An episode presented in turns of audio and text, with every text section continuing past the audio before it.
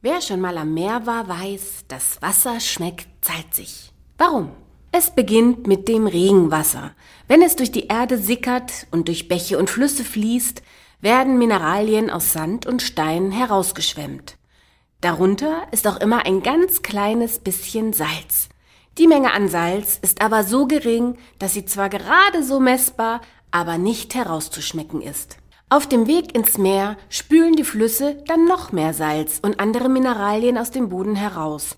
Und weil alle Flüsse der Erde irgendwann ins Meer münden, landen insgesamt doch einige hundert Millionen Tonnen Salz im Meer. Warum aber ist das Meer salzig und die Flüsse nicht? Die Flüsse liefern nur einen Teil des Salzes, das im Meer ist. Der andere kommt von Gestein und Vulkanen auf dem Meeresgrund.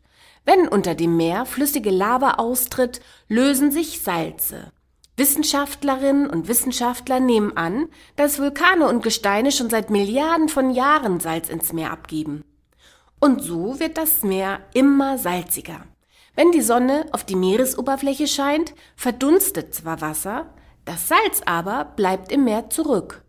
Meere sind also riesige Salzspeicher. Das Tote Meer ist besonders salzig. Eigentlich ist es gar kein Meer, sondern ein riesiger See zwischen Israel und Jordanien.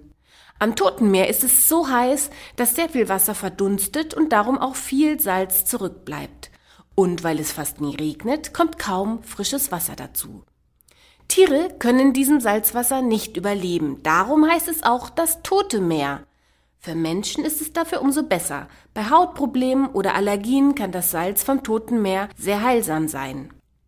Badegäste können sich im Toten Meer ganz gemütlich auf den Rücken aufs Wasser legen und dabei Zeitung lesen, wie auf einer Luftmatratze.